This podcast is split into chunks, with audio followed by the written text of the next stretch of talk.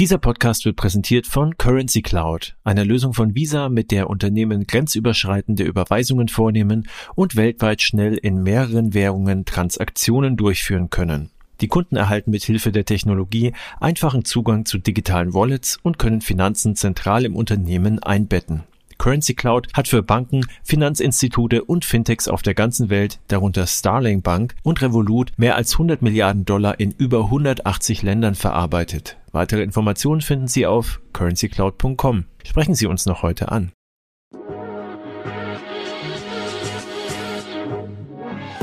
Payment and Banking, der Podcast aus der Mitte der Fin, Tech und Payment Branche ich glaube, wir freuen uns alle sehr, dass wir hier sein dürfen und einen gemeinsamen Blick in die Kryptoakten werfen können. Ich habe ein wunderbares Panel zusammenstellen dürfen zu dem Thema DeFi versus CeFi, Decentralized Finance gegen Centralized Finance oder auch vielleicht Hand in Hand miteinander.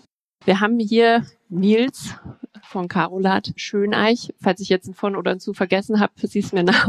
Peter Großkopf, Sarah de Blasi, Sascha Rang und Waller und Alex Bechtel und möchte jetzt jedem kurz die Chance geben, sich vorzustellen. Alex, magst du einmal anfangen? Ja, sehr gerne. Ja, schön, dass ich da sein darf. Alexander Bechtel, bin bei der Deutschen Bank in der Strategie und arbeite da am Thema digitale Assets, digitale Währungen, Blockchain. Äh, Sascha Rangenwala, freue mich auch, dass ich hier sein kann. Ich bin der Geschäftsführer von Coinbase in Deutschland. Sarah de Blasi, ich bin Rechtsanwältin bei der Deka Bank und begleite die Kryptoprojekte der Deka Bank. Peter Großkopf. Ich habe die Solaris Bank mit aufgebaut. Das war so meine CFI-Vergangenheit. bin äh, dann äh, bei der Börse Stuttgart gewesen, habe da die, äh, die, Digital Exchange als äh, Geschäftsführer mit aufgebaut und bin jetzt im Bereich DeFi unterwegs und wir wollen mit Unstoppable Finance DeFi zur Masse bringen. Ja, Nils von Schöneich-Karolat. Äh, ich bin Managing Director beim Bankhaus Scheich und äh, Chief Revenue Officer bei unserem Tech-Arm Tradias. Wir sind aktiv im Bereich OTC Crypto Trading, Market Making, sind dort im regulierten Bereich die Nummer eins in Europa. Und äh, ja, vielen Dank für die Einladung. Ja, wir freuen uns sehr. Ich glaube, um hier einmal so ein bisschen Common Ground zu haben, ich weiß nicht, ob wir hier eine Eule nach Athen tragen, aber wollen wir einmal die Begrifflichkeiten DeFi, CeFi klären, uns genauer anschauen. Alex, magst du mal zu CFI, Centralized Finance, uns aufklären?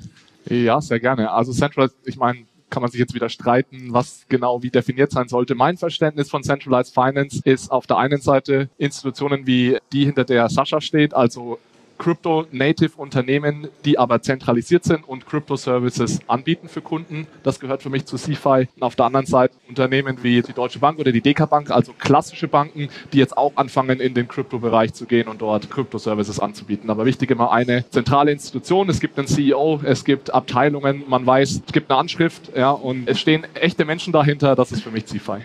Sehr gut. Peter, dein Weg, du meinst schon von Centralized Finance multilateral zu jetzt DeFi. Was ist denn wirklich DeFi? Also was ist eigentlich darunter zu verstehen? Was ist vielleicht aber auch nicht? Genau. Ähm, vielleicht ich würde also ich würde zu Alex Definition von CFI noch hinzufügen, so die Fragestellung, ob eine Dienstleistung custodial ist oder eben nicht custodial. Also was, was meine ich damit? Also ob man jetzt halt wie zum Beispiel im Bereich der Crypto-Assets seine Assets irgendwo einer Firma oder halt irgendwie einer Institution in Verwahrung gibt irgendwie und dann halt im Hintergrund halt irgendwie Dinge, Dinge passieren oder getradet wird. In der Regel dann halt eben halt irgendwie über eine Datenbank und nicht irgendwie auf der Blockchain, das halt irgendwie alles, äh, alles so niedergeschrieben wird und dann eben direkt halt auf der Blockchain abgebildet wird. Und jetzt sozusagen mit dem zusätzlichen Kontext eben Decentralized Finance ist halt für mich halt eben so Finanzdienstleistungen auf der Blockchain zur Verfügung gestellt. Also was meine ich damit? Blockchain ist ja im Prinzip eine dezentrale Datenbank, um Transaktionen zu speichern und also die halt irgendwie global einheitlich ist irgendwie und jedem zusteht oder zugänglich ist. Und bestimmte Blockchains wie zum Beispiel Ethereum bieten ebenso diese sogenannten Smart Contracts, also halt eine quasi wie ein Anwendungsentwicklungslayer oben auf der Blockchain oben drauf, also wo man jetzt eben kleine Anwendungen schreiben kann. Und weltweit gibt es jetzt halt eben mehrere hundert Teams, äh, die genau diesen Mechanismus nutzen, um Finanzdienstleistungen, also sei es jetzt irgendwie Lending oder hatten wir auch Asset Management, Handelsplätze, also sogenannte dezentrale Exchanges, halt eben mit diesen diesen Smart Contracts um abzubilden und die dann halt eben direkt über die, über die Blockchain setteln. Und genau, so, so, du hast ja die, genau die Idee geboren, so CFI, multilateral DeFi, so das habe ich dann nach deinem Vorschlag halt auch schon mal woanders irgendwie verwendet. Fand ich ganz interessant. Das ist, glaube ich, jetzt eben halt auch so die, sag ich mal, die zusätzlichen Möglichkeiten, die es gibt, weil wenn man jetzt irgendwie auch überlegt, irgendwie vor wie äh, sieben Jahren, als so Fintech irgendwie losging, wie hatte man, glaube ich, halt auch die Ambitionen, quasi so die Banken der Zukunft zu werden, aber es sind dann halt am Ende die Kooperationsmodelle gewesen. Und jetzt bei DeFi finden wir jetzt halt eben so quasi die komplette Infrastruktur vor, die halt eben äh, komplett neuartig ist und wo man sozusagen Finanzdienstleistungen von null bauen kann. Und deswegen äh, finde ich das persönlich jetzt halt auch super spannend und äh, mache in dem Bereich was.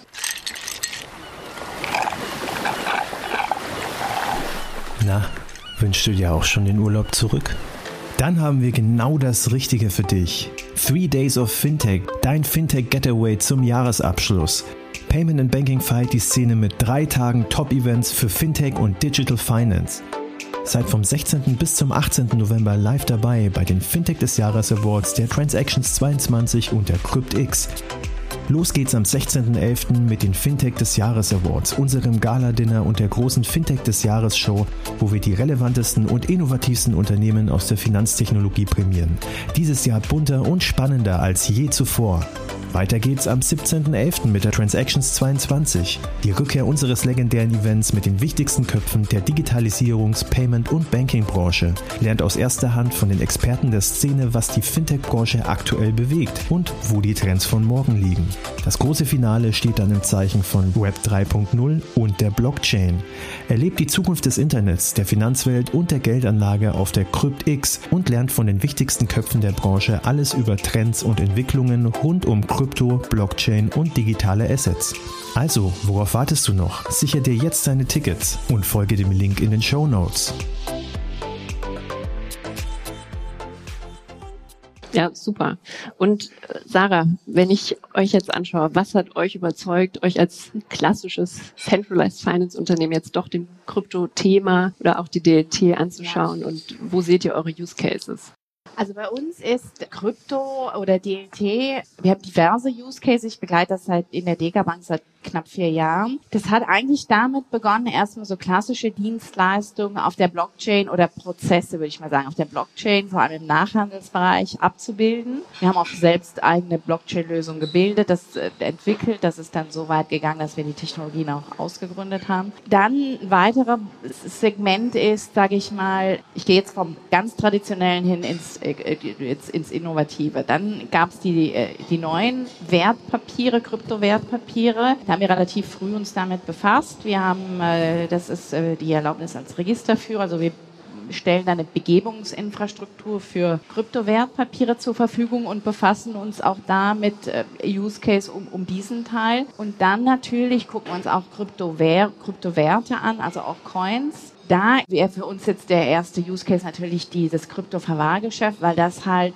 der Beginn von allem ist. Das ist unser Einstieg in, in, in, in Kryptowährungen, weil wir das auch eigentlich bei allen Use Cases, die man davon ableiten kann, immer noch als ein zentrales, das ist so wie ein Gatekeeper. Also man kommt über die Kryptowährungen. Man kann sich, glaube ich, also ich kann mir schwer vorstellen, Use Cases, wo die sichere Verwahrung der Werte halt kein, nee, keine Rolle spielt. Und da abgeleitet gucken wir uns natürlich auch an, das in unsere Angebot zu integrieren. Also es fängt bei Verwahrung an. Das würde dann eine weitere Ausbaustufe ist der Handel. Wir sind noch bei einer eher, sage ich mal, vertikalen Integration. Also wir würden es so integrieren, dass unser Kunde noch über die traditionellen Schnittstellen, die er kennt, Order einreichen kann oder dass er in seinem Depot neben seinen traditionellen Werten halt auch Kryptowerte sehen kann. Das ist, wie wir als traditionelles Haus erstmal rangehen. Also Integration eigentlich in ein bestehendes Angebot. Warum wir das machen, da habe ich auch gesagt, dass warum eine Bank das macht, braucht man, glaube ich, nicht so um den heißen Brei herumzureden. Das ist äh, existenziell für eine Bank. es geht um den Erhalt der Schnittstelle zum Kunden. Also wenn und um, um das nicht den Zug verpassen wollen. Das ist dann insofern auch opportunistisch getrieben natürlich.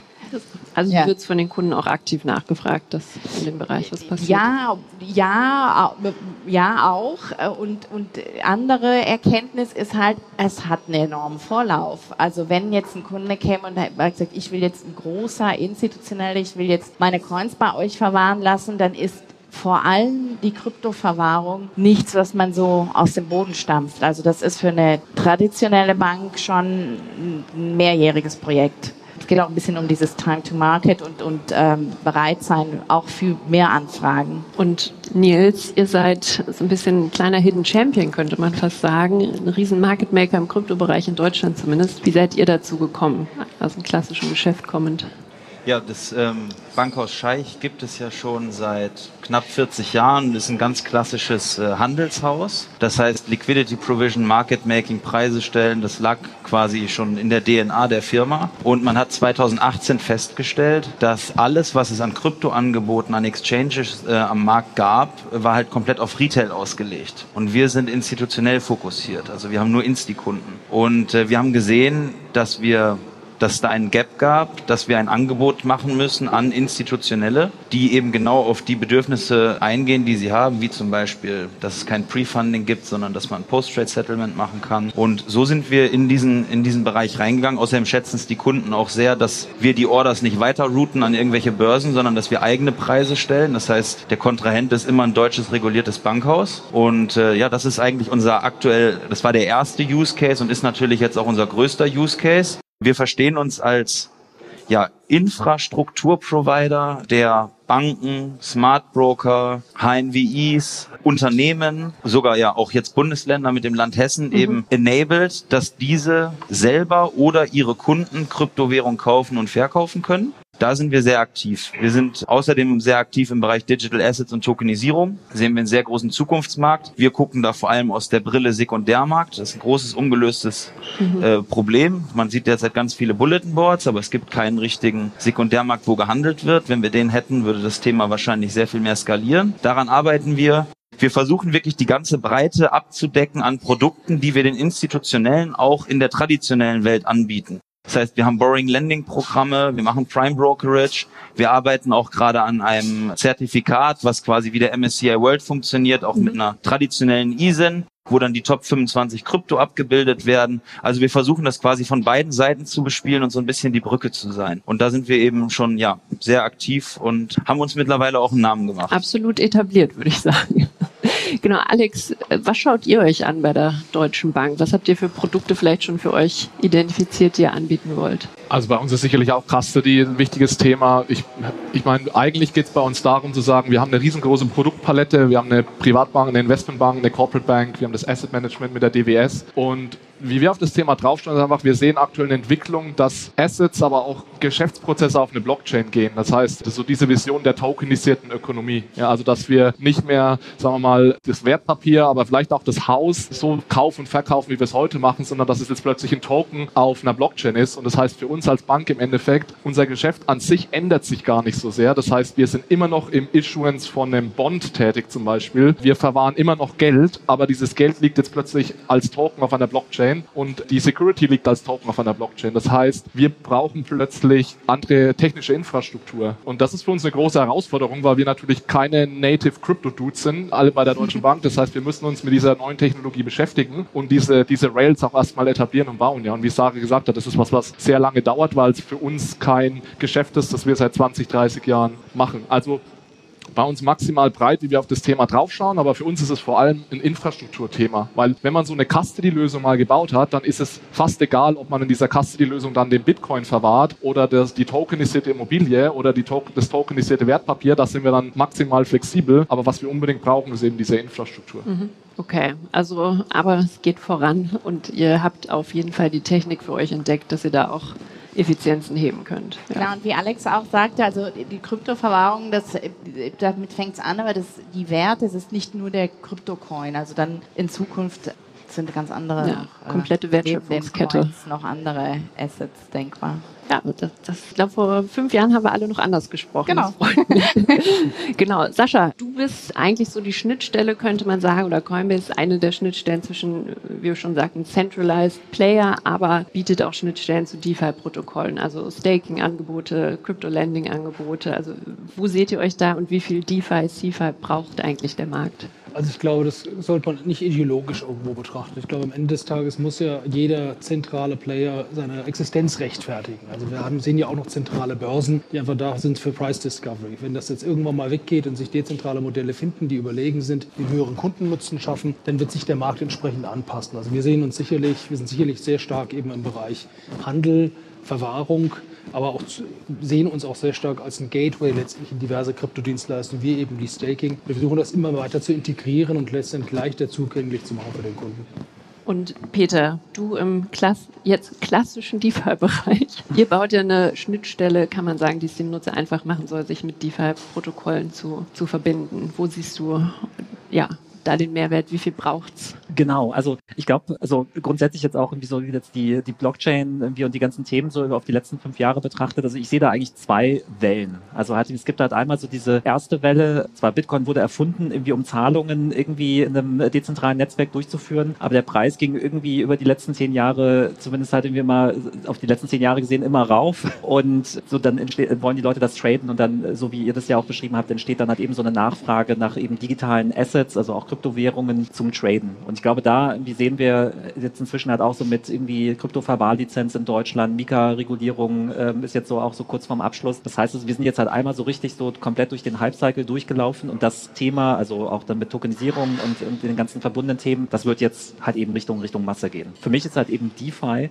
halt eben die zweite Welle, halt irgendwie, weil es halt weniger darum geht, jetzt irgendwie den nächsten Kryptotoken irgendwie zu erstellen und irgendwie so irgendwie zum Mond irgendwie hochzupumpen, sondern ich sehe da halt eher eine eine Bereitstellung von Dienstleistungen. Und halt, welche Dienstleistungen sind es? Also wenn wir jetzt DeFi nehmen, also Decentralized Finance, dann sind es eben die Finanzdienstleistungen und ähm, halt eben halt auf einer komplett neuartigen Infrastruktur, die global ist äh, per Default. Also ich meine, Blockchain-Projekte wurden ja auch in, in, Banken halt irgendwie schon äh, über die letzten Jahre gemacht und ich habe auch damals schon immer gesagt, für mich ist halt eigentlich die Permissionless-Welt, also halt wie da, wo man halt eben quasi Public Blockchains verwendet, einfach das größere Innovationspotenzial und da entwickelt sich die Welt halt schneller und ich glaube, das hat sich jetzt halt auch auch bewahrheitet, weil es jetzt halt eben halt so für die verschiedenen Dienstleistungen, die normalerweise vom Finanzdienstleister oder vom regulierten Institut oder der Bank kommen, sei es jetzt eben halt Lending oder ähm, halt eben halt Money Remittance, Marktplätze und so weiter, die werden jetzt halt eben auf dieser neuen Infrastruktur zur Verfügung gestellt. Und diese neue Infrastruktur ist global, ja, also halt irgendwie wir unterscheiden nicht zwischen dem SEPA-Raum und irgendwie SWIFT-Anbindungen und so weiter, sondern das Ganze ist halt einfach mal global, wie für den Chilenen und den Japaner und den Europäer für alle gleich. Und da entwickelt sich sich jetzt einfach so viel Innovation und wo, wo ich jetzt persönlich halt eben halt auch das Potenzial sehe, dass wir vielleicht halt auch das bessere Finanzsystem bauen können, ähm, als wir jetzt haben. Hat, weil wenn wir die erste Welle betrachten,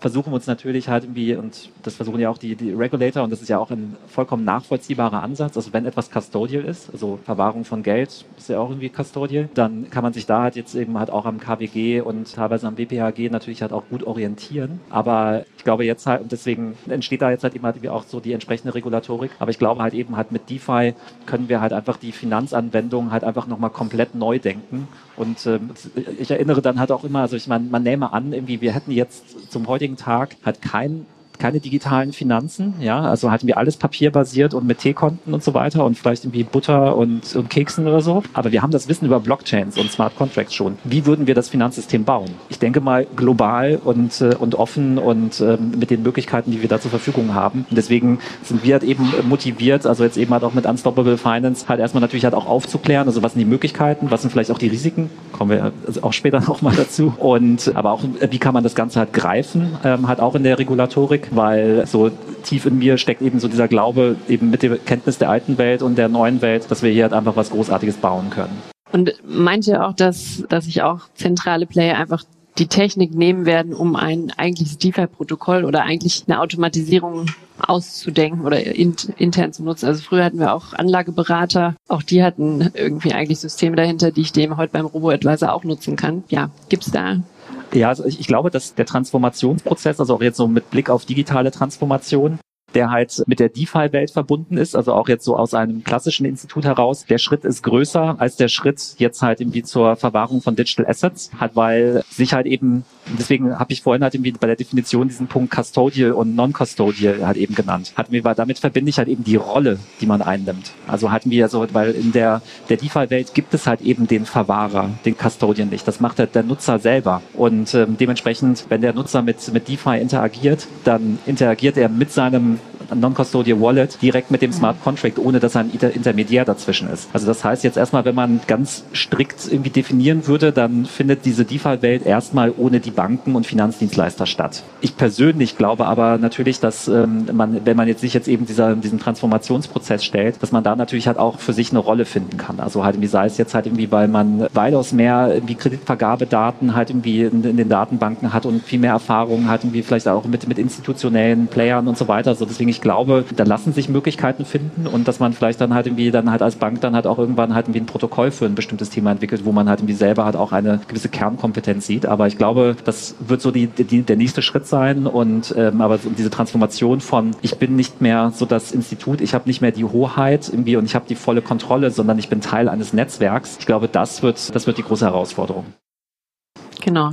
Nils, du lachst, oder? Ja, ich, also ich, ich glaube, es ist, es ist ein bisschen unfair, weil wir ja viermal DeFi, äh, genau. viermal CeFi gegen einmal DeFi sind, aber ich glaube, äh, es ist auch langweilig, wir uns ständig einig sind hier, deswegen ich versuche mal ein bisschen dagegen zu halten. Ne? Ich, hab, ich bin nämlich, muss gleich dazu sagen, natürlich ein großer DeFi-Fan und auch schon ewig im Crypto-Space, aber wo ich zumindest skeptisch bin, ist, dass dieses Non-Custodial irgendwie in einer Art und Weise, dass der, der Kern von DeFi sein wird oder dass dann jeder plötzlich Non-Custodial unterwegs sein wird. Das heißt, dass jeder seine Tokens, ob das jetzt ein Euro-Token, ein Immobilien-Token oder ein Security-Token ist, selbst verwahrt. Ich glaube, es ist extrem spannend, dass wir sagen, wir haben diese permissionless Blockchains, also offene Netzwerke. Das heißt, DeFi ist offen. Ja, jeder kann daran teilnehmen. DeFi ist transparent. Ich kann alles nachvollziehen. Ich verstehe genau, was die Protokolle machen, muss niemandem vertrauen.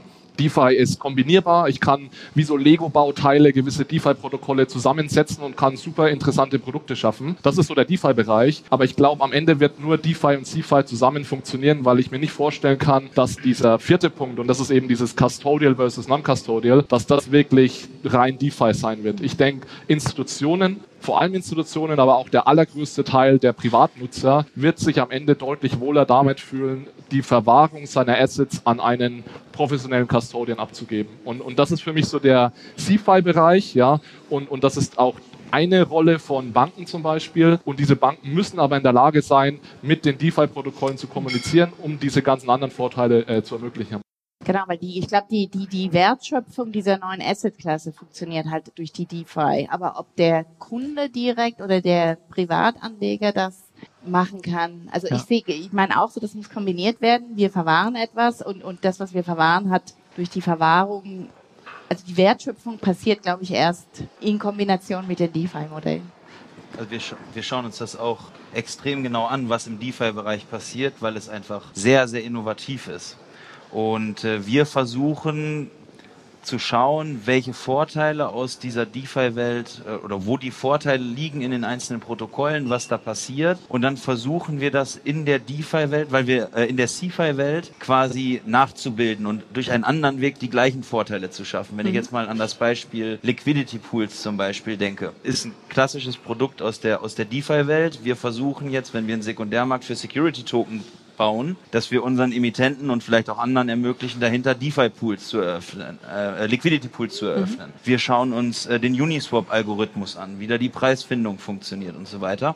Also wir, wir sehen natürlich große Vorteile, aber es gibt ja auch noch sowas wie Regulatorik.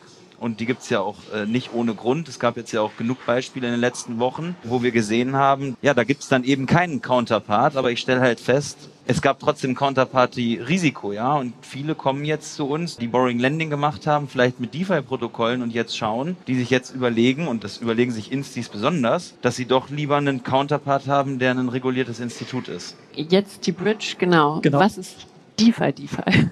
Äh, genau, das, äh, das wäre jetzt auch meine Antwort an, an Alex gewesen. Das halt, glaube ich, irgendwie, wenn man, ich meine, man muss natürlich irgendwie immer auch immer überlegen, in welchen, in, in welchen Zeithorizont sprechen wir. Ne? Also hatten wir, wenn wir jetzt mal so DeFi, so wie es jetzt gerade ist und vielleicht irgendwie bis zum Ende nächsten Jahres ist, ähm, glaube ich, dass es halt, sag ich mal so, für diese hybriden Konzepte, also dass ich halt eben meine Token quasi halt in die Verwahrung gebe und dahinter wird dann halt wieder zum Beispiel über die Deutsche Bank dann halt eben in DeFi investiert und äh, eben halt sozusagen in Smart Contracts quasi dann halt eben der, ähm, der Wert halt irgendwie eingezahlt. Ich glaube, dass es jetzt zumindest so in diesem Zeithorizont, den ich genannt habe, wahrscheinlich ziemlich schwierig wird, ähm, in den sozusagen auch in der Risikotragfähigkeit irgendwie von, äh, von, von Banken irgendwie abzubilden, weil halt einfach so dieses Smart Contract Risiko Risiko. Also das heißt irgendwie, also was eigentlich so das 98 Prozent größte Risiko von, von DeFi ist, dass halt eben halt ein Fehler im Smart Contract ist und in dem Moment kann der so quasi leer gepumpt werden dann vom Hacker. Das heißt, das Geld ist für immer weg und äh, keiner kann es wiederbringen. Ich glaube, das halt in einem Risikotragfähigkeitskonzept einer Bank irgendwie unterzubringen, das halte ich halt irgendwie für eine Herausforderung. Wenn es jetzt auch schon irgendwie relativ lange ähm, gedauert hat, eben auch, äh, auch jetzt sozusagen Crypto-Trading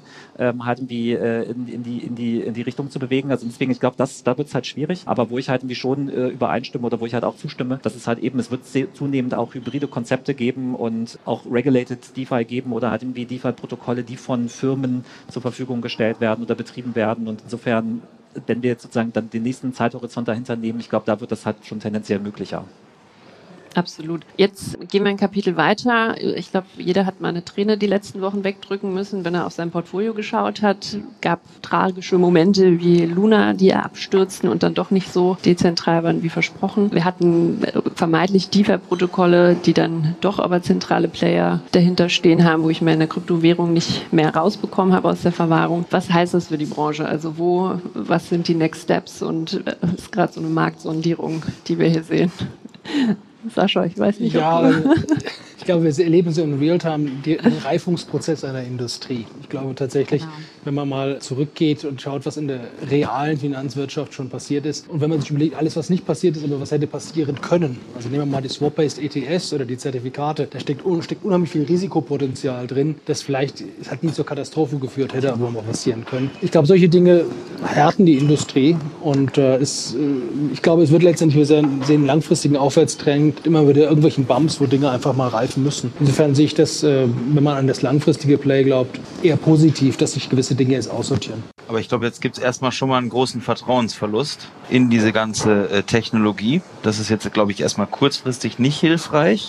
Was wir jetzt halt gerade machen ist, das sind ja Versuche am, am lebenden Objekt. Also wir operieren quasi am, am lebenden Patienten und da geht jetzt mal was schief. Und in dem Fall waren da aber eben viele Milliarden, die da drin steckten. Und ich glaube, das hat so als Feldversuch in Live auch noch nie in der Form gegeben. Ja, und das sind natürlich jetzt, ja, es hat schlimme Konsequenzen für viele Leute, das darf man nicht vergessen. Aber es gibt gibt ja wirklich viele Leute, die ihr ganzes Erspartes äh, verloren haben, weil sie sich da et auf etwas verlassen haben, aber eben nicht selber genug Education hatten, um zu wissen, was wirklich dahinter steht. Das darf man ja immer nicht dabei vergessen. Aber ich glaube auch äh, langfristig, da werden die Lernen draus gezogen. Man wird es jetzt anders bauen, man wird es besser bauen. Aber aktuell ist das eben noch einfach ein riesiger Feldversuch, mhm. nur halt in Live. Ja.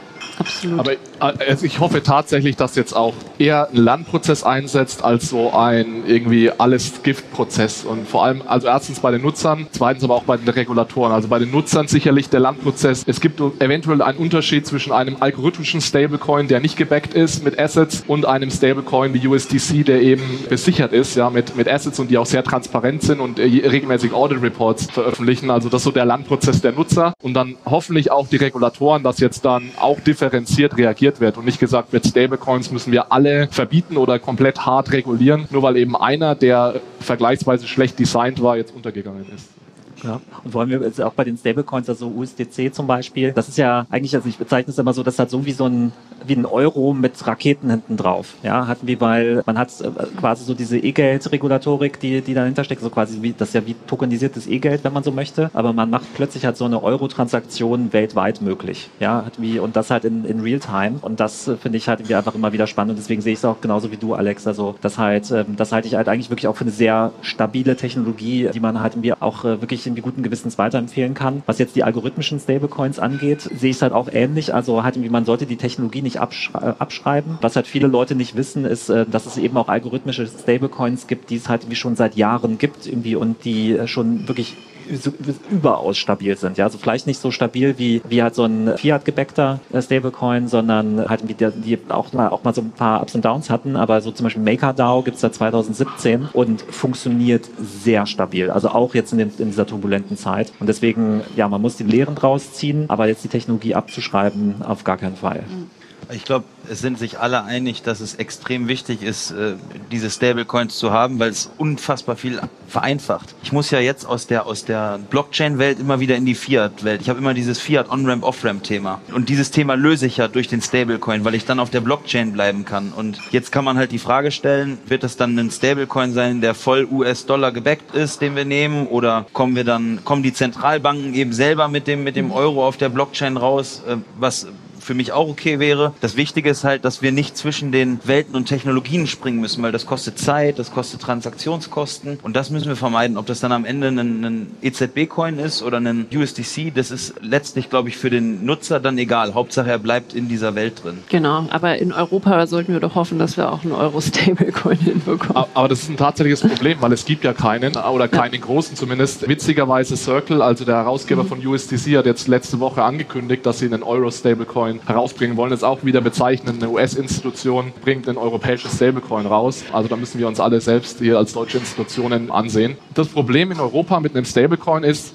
wenn wir jetzt mal bei diesen voll besicherten Stablecoins bleiben, dass es in der aktuellen Makrolage extrem schwer umzusetzen ist mit einem ordentlichen Businessmodell. Weil wenn du wirklich für jeden Token, den du ausgibst, einen Euro bei der Bank oder am besten noch bei der Zentralbank liegen hast, zahlst du minus 50, minus 75 Basispunkte an Zinsen. Und die musst du irgendwo wieder reinholen. Und in den USA habe hab ich positive Zinsen. Da verdiene ich mit jedem Euro, den ich auf meinem Balance Sheet habe als Stablecoin-Anbieter, verdiene ich 50 Basispunkte. In Europa zahle ich 50 Basispunkte. Das heißt, das ist tatsächlich ein Problem für uns, weil wir merken das dann im Krypto-Ökosystem, dass uns der tokenisierte digitale Euro als Zahlungsmittel fehlt, um Bitcoin zu kaufen, um den tokenisierten Bond zu kaufen. Und das liegt meiner Meinung nach vor allem an dieser Makrolage und deswegen sind tatsächlich Banken, aber auch Zentralbanken dann ein Stück weit ja, dazu angehalten, da aktiv zu werden, weil für private Nicht-Finanzinstitutionen fehlt eben gerade absoluter Business Case. Ich glaube, dass es halt da auch sehr viel Sinn machen würde, halt eben halt auch mehrere Wege zuzulassen. Also wir haben das jetzt im Finanzministerium, im Digital Finance Forum halt auch jetzt in der letzten Sitzung diskutiert, dass es halt einfach, klar, die, die CBDC soll in den nächsten zwei Jahren kommen. Okay, geben wir dem Ganzen vielleicht mal drei Jahre, aber dann so in der Zeit wird ja auch wieder quasi Land besetzt. Ja, also halt wie aktuell spielt halt der US-Dollar in dieser digitalen Welt, also in dieser DeFi und, und Kryptowelt halt irgendwie quasi zu 98 Prozent eine Rolle und irgendwie Euro taucht quasi gar nicht auf. Also auch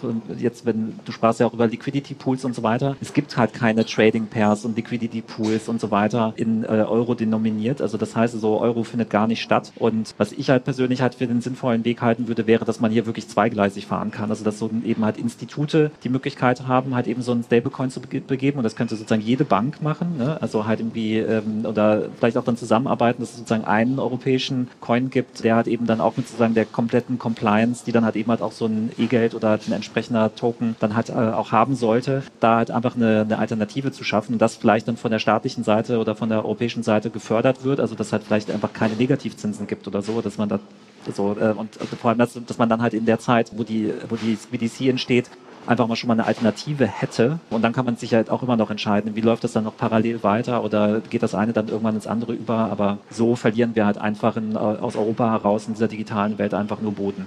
Und schauen wir jetzt mal in die nicht allzu ferne Zukunft. Also in Deutschland haben wir Kryptowährungen als regulierte Finanzinstrumente. Wir haben hier ein relativ, ja, man weiß jetzt, woran man ist, wenn man in Deutschland ein Unternehmen aufmacht und Kryptowerte verwahren möchte oder auch handeln möchte. Man ist ein Finanzdienstleister. Jetzt kommt demnächst aus Europa die Markets and Crypto Assets Regulation. Ende Juni wahrscheinlich wird man final eine Entscheidung haben und dann dauert es aber nochmal 18 Monate in etwa, bis die überhaupt zur Anwendung kommt mit Übergangsfristen. Also wir reden hier im Horizont wahrscheinlich von zwei bis drei Jahren, bis wir einen einheitlichen europäischen Markt dann wirklich haben. Wie viel Regulierung brauchen wir in dem Bereich? Haben wir hier eine Regulierung, die letztendlich Technik reguliert, aber uns nicht wirklich weiterhilft? Schotten wir uns damit als Europa nur noch mehr ab, als, als man das jetzt machen müsste? Wie seht ihr das?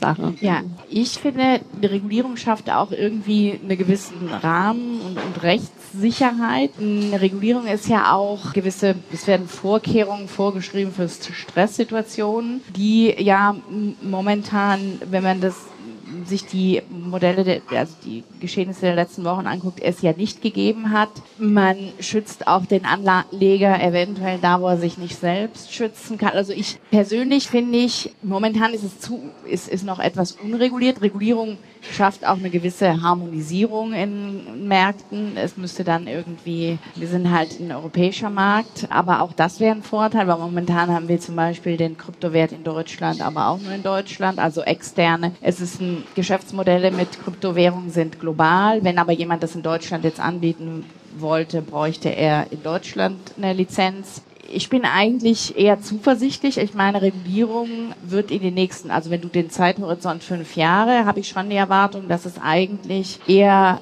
die den Markt befördert als bremst. Voraussetzung ist natürlich auch immer, dass es eine gewisse Technologieneutralität hat, dass man eine gewisse Offenheit noch hat und dass auch wer uns reguliert, eine gewisse Crypto-Education, nicht nur wer das kauft, äh, nicht nur wer, wer als Bank, das, also das ist ein bisschen ein Stichwort, äh, das Nils reingeworfen hat, also die Education ist da auch, glaube ich, ausschlaggebend. Absolut. Sascha, was schaut ihr euch da genauer an? Also schauen wir auch so Themen wie, ich hafte als Plattformbetreiber für die Werte, ja, die ich liste. Klar, ich meine, also Regulation, wir sind ja sehr pro Regulation, wir sind ja auch das erste Institut gewesen, das äh, eine Kryptovorratlizenz hier in Deutschland bekommen hat und natürlich ist dann Mika quasi das nächste große Thema. Äh, Mika hat sicherlich seine Challenges, ist aber grundsätzlich ja gut, weil es einerseits natürlich den institutionellen Markt absichert, weil es natürlich auch, sagen wir mal, den Rahmen schafft für Main Mainstream-Adoption. Ich glaube, Krypto-Nerds werden auch letztendlich zu Plattformen gehen, die vielleicht aus Offshore, äh, von Offshore ähm, aus, aus operieren. Aber ich glaube tatsächlich, wenn wir Krypto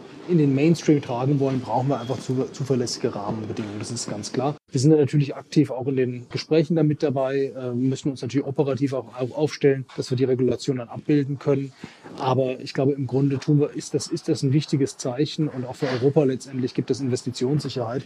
Und klar, ich meine, es wird natürlich auch dazu führen, dass das, dass es nicht mehr für jeden ganz kleinen Player möglich sein wird, alle Services anzubieten. Regulation kostet auch Geld. Das muss man einfach auch wissen. Aber ich glaube, grundsätzlich ist ja Europa auf einem ganz guten Weg. Du suchst nach einem besonderen Weihnachtsgeschenk für deine Mitarbeitenden und GeschäftspartnerInnen? Wir haben eine Empfehlung, von der wir selbst begeistert sind.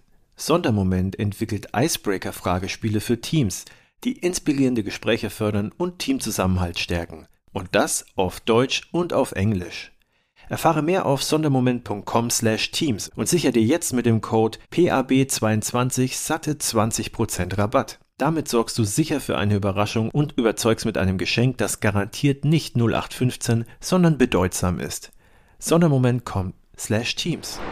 Ich bin ehrlich gesagt ein bisschen skeptischer, was Regulierung anbelangt. Jetzt nicht unbedingt Regulierung von CFI, die wird relativ nah in dem sein, wie Regulierung heute aussieht, aber Regulierung von DeFi, da habe ich noch ein paar Knoten im Kopf zumindest, die sich irgendwie nicht so ganz auflösen lassen. Ja, wir haben als Grundlage für DeFi, hat Peter erklärt vorhin, diese permissionless offenen Blockchains, an denen jeder teilnehmen kann. Jeder kann dort Werte verschicken und meiner Meinung nach kann man diese permissionless Blockchains auch nicht regulieren.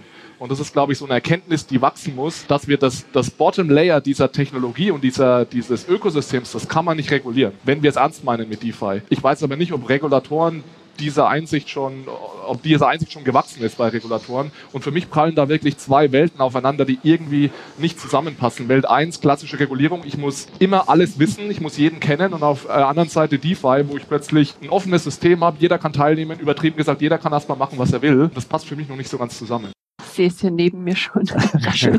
genau. War es wieder eine Vorlage für dich, Peter. Also. Dankeschön. Ähm, also ich glaube erstmal und äh, jetzt hier zitiere ich jetzt einfach mal die BaFin von der von der BaFin Tech von vor ja. drei von vor drei Wochen oder vier ja, Wochen, die ja da auch dann gesagt haben, so DeFi ist halt noch verhältnismäßig klein. Insofern beobachten wir das jetzt erstmal und dann gucken wir mal, was wir machen. Also ich finde, das ist halt erstmal schon mal auch eine sehr sehr gute Aussage, weil ich glaube, die Problematik, die wir haben, ist halt, wenn wir jetzt halt zu früh einschreiten und regulieren, dann machen wir unter Umständen halt irgendwie auch, sage ich mal, oder, oder ich will nicht sagen, machen wir Dinge kaputt, sondern wir verhindern halt irgendwie Chancen für für uns halt eben halt auch als Wirtschaft Wirtschaftsstandort, also jetzt sei es in Deutschland oder halt eben halt auch Europa. Und so war eben sozusagen, wenn diese Vorteile einfach irgendwie bestehen, also halt wie eine Finanzinfrastruktur zu bauen, die halt einfach radikal transparent ist, 100% automatisiert, also was ein Smart Contract ja quasi wie die Finanzdienstleistung komplett in Regeln schreibt und dann wird das halt nur von der Maschine umgesetzt, ist natürlich auch wahnsinnig kostengünstig. Das heißt, es wird gemacht irgendwo in der Welt und dann wird die Finanzindustrie dahin abwandern. Das heißt, das müssen wir verhindern. Und ich bezeichne mich halt immer ganz gerne als Krypto-Realist. Also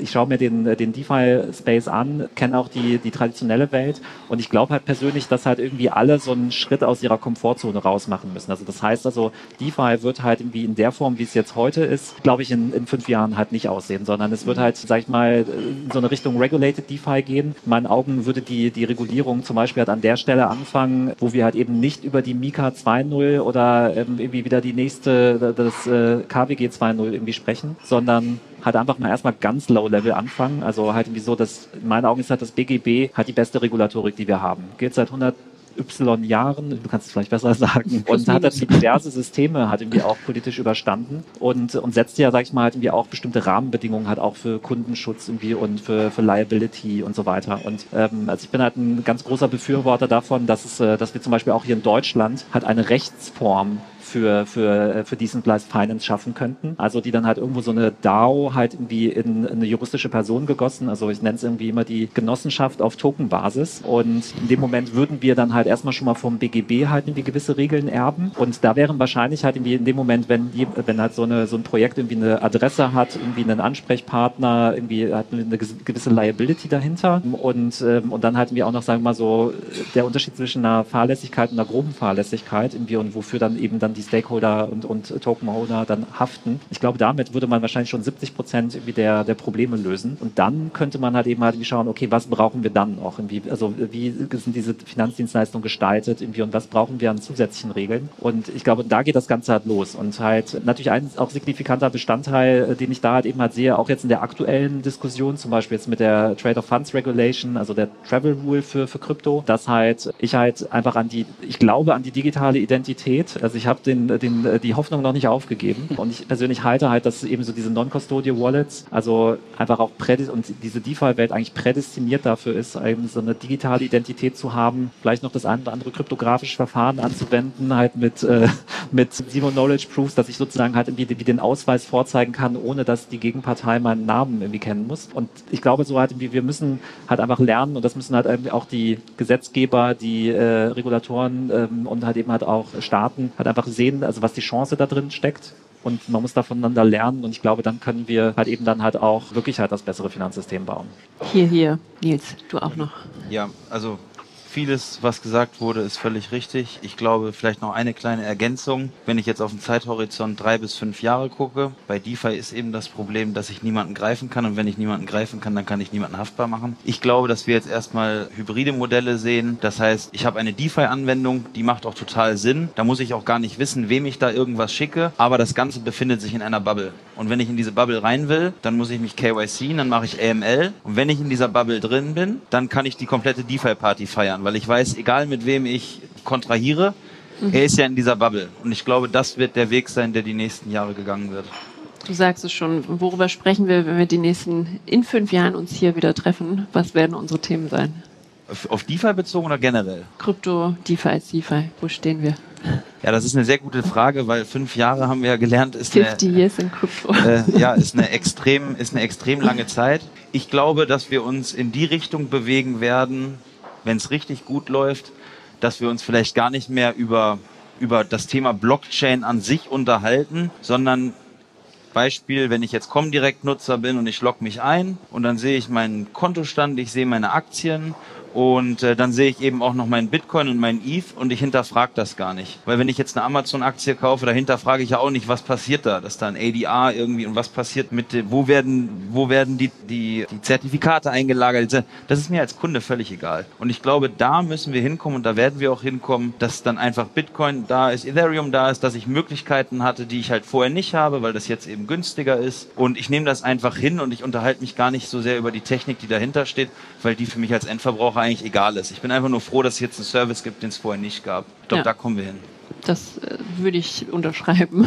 Sarah, wo seht ihr euch? Und fünf Jahre, genau. Das ist ein extrem langer Zeitraum, wenn ich zurückdenke, was war vor drei Jahren. Genau, also wenn ich immer diese drei Anwendungsbereiche habe, ich habe Plattformen, an denen ich Geschäftsmodelle abwickle. Dann ist meine, ich sage jetzt mal, was ich mir wünsche und nicht, was ich äh, voraussehe, dass man mehr bei den technischen Lösungen mehr Interaktion, Interoperabilität hat, mehr Plattformen, wo einfach mehr Banken sich vielleicht die Plattform teilen. Das ist nämlich auch so ein bisschen ein Problem, wenn man selbst, wenn man anfängt, Technologien zu entwickeln, dass halt jeder so eine Insellösung hat und die sprechen nicht miteinander. Das ist so, was ich mir vorstelle in fünf Jahren, eine große Plattform, das ist ein bisschen Wunsch oder idealistisch. Bei den klassischen Wertpapieren natürlich mehr Volumen, weil äh, Kapitalmarktfähigkeit, Marktinfrastrukturen für Kryptowertpapiere, das ist, glaube ich, die Entwicklung, die kommen wird. Wir sind jetzt noch da ganz am Anfang. Wenn ich denke, wir sind nur, glaube ich, drei Jurisdiktionen, die überhaupt ein Kryptowertpapier haben. Also wir wissen gar nicht, was alles aufs DLT-Pilot-Regime eigentlich eligible dafür ist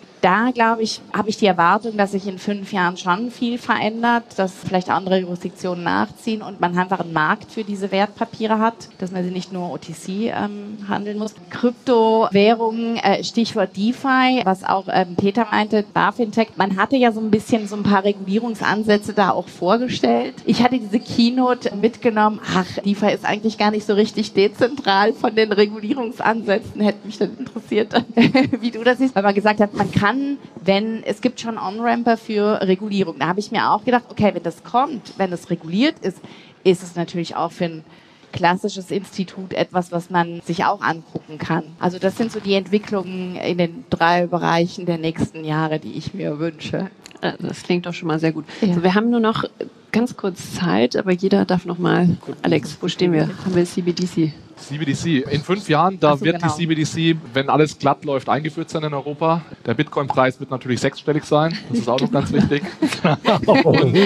Und was ich hoffe, ist, dass wir dorthin kommen, dass Use Cases neben dem Use Case Trading, Spekulation mehr Traction bekommen. Weil gerade ist wirklich das, ich trade, ich tausche einen Coin gegen den anderen. Das dominiert gerade noch extrem, obwohl es viele andere interessante Anwendungsfälle gibt. Die gibt es auch schon, die sind aber super klein noch und nischig. Und ich würde mir hoffen, dass wir in fünf Jahren da sind, dass wir nicht nur über das Traden reden, sondern dass wir auch darüber reden, dass Unternehmen ihr Procurement über eine Blockchain machen und einen Stablecoin äh, als für die Zahlungsabwicklung nutzen zum Beispiel.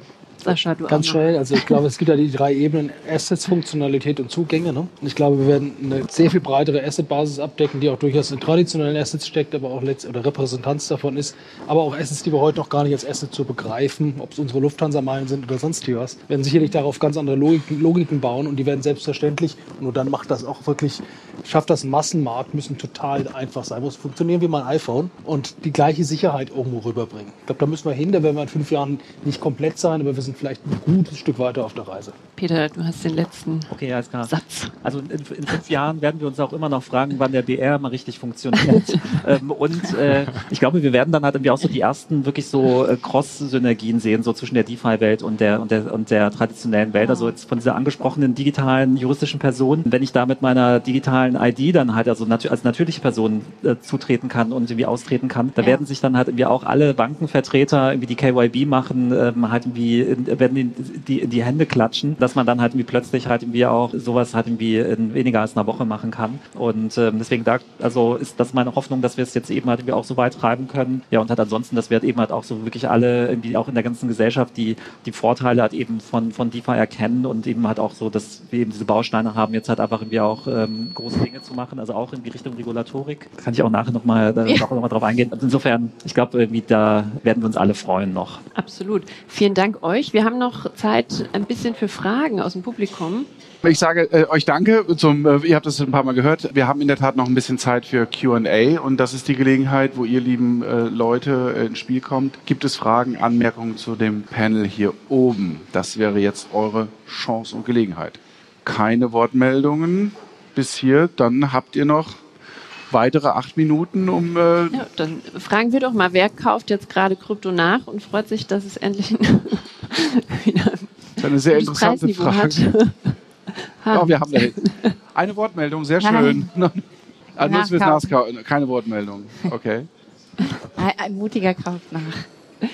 Ja gut, dann äh, können wir nochmal auf das Thema BaFintech doch eingehen, was ihr, Peter, Okay, ähm, genau so. Also jetzt sozusagen neben der neben dieser äh, Tatsache so mit der juristischen Person quasi halt als Counterparty, also das irgendwie greifbarer zu machen. Genau. Ähm, das, das glaube ich ist halt erstmal ein wichtiger Baustein, halt weil in meinen Augen eben so diese Dezentralitätsfrage halt einfach auch nicht ausschlaggebend ist. Ja, so halt mir, weil für mich als Kunden ist es am Ende einfach nur relevant, wie wie wird diese Dienstleistung erbracht und ob das jetzt halt wie ein tausendköpfiges Team, was global irgendwie verteilt ist, sitzt oder irgendwie ob das halt irgendwie zwei Leute sind irgendwie aus Deutschland das ist mir dann halt am Ende relativ egal. Für mich ist halt DeFi eben halt auch eher so die Wertschöpfungskette, die dezentral ist. Also diese Money-Legos, so wie Alex das auch genannt hat, die halt miteinander verwendet werden und das sozusagen halt eben dezentral ist. Aber jetzt nochmal so auf die Regulatorik, also eben juristische Personen wichtig. Und man muss sich ja eben so vorstellen, also halt, wenn ich so einen Smart Contract schreibe und den dann auf die Blockchain packe, ich kann den dann ja nicht mehr ändern So, und halt, daraus resultiert für mich halt eigentlich eben auch so eine Chance, die ich dann auch bei, bei der BaFin-Tech ähm, geäußert habe, unter anderem, dass man sich natürlich halt auch in der Regulatorik dann genau halt eben beim Audit von diesem Smart Contract halt eben halt wie auch schon einschalten könnte. Also entweder die, der Regulator selber oder halt jemand, der dafür mandatiert wird, also zum Beispiel halt ein äh, Wirtschaftsprüfungsunternehmen. Und weil man da dann halt auf der einen Seite natürlich die technische Funktionalität überprüfen kann, aber auch eben auch im Sinne des Kundenschutzes ist das, was auf der Webseite, was da steht, irgendwie, was ich, zwei Prozent Zinsen und irgendwie dieses und jenes, wird das tatsächlich geliefert. Also das kann man dann im, im Source Code nachlesen und ähm, wenn das sozusagen freigegeben wird, wird es halt auf die Blockchain gepackt und äh, ist dann ja 100 Prozent automatisiert, also wird einfach von der Maschine ausgeführt. Das heißt, wir sparen uns dann halt eben so diese, äh, sag ich mal, auch Compliance und äh, Regulatorik, so 60 Prozent des Aufwands irgendwie beim Run the Bank, dass äh, ich halt irgendwie so Prozesse überprüfen muss, irgendwie Controls haben muss und so weiter und irgendwie Marktmarktfolge und irgendwie das alles wird dann halt vom Auditor dann halt irgendwie immer abgesegnet. Man hofft, dass von den Mitarbeitern tatsächlich so gelebt wird. Das fällt dann halt einfach eben weg, weil die Maschine macht es halt immer nur so, wie es, äh, wie es halt quasi beschrieben ist im Source Code. Und für den Regulator würde es dann wieder am Ende bedeuten, dadurch, dass die Daten auf der Blockchain natürlich ähm, öffentlich zugänglich sind, kann man natürlich dann halt eben auch die Märkte in Realtime beobachten. Also halt irgendwie die Größe der Liquidity Pools, laufen wir in irgendwelche Liquidität, äh, wie Liquiditätsengpässe rein und so weiter. Das würde man halt eben halt alles in Realtime sehen. Und ich glaube, also eben so nochmal so zusammengefasst, also diese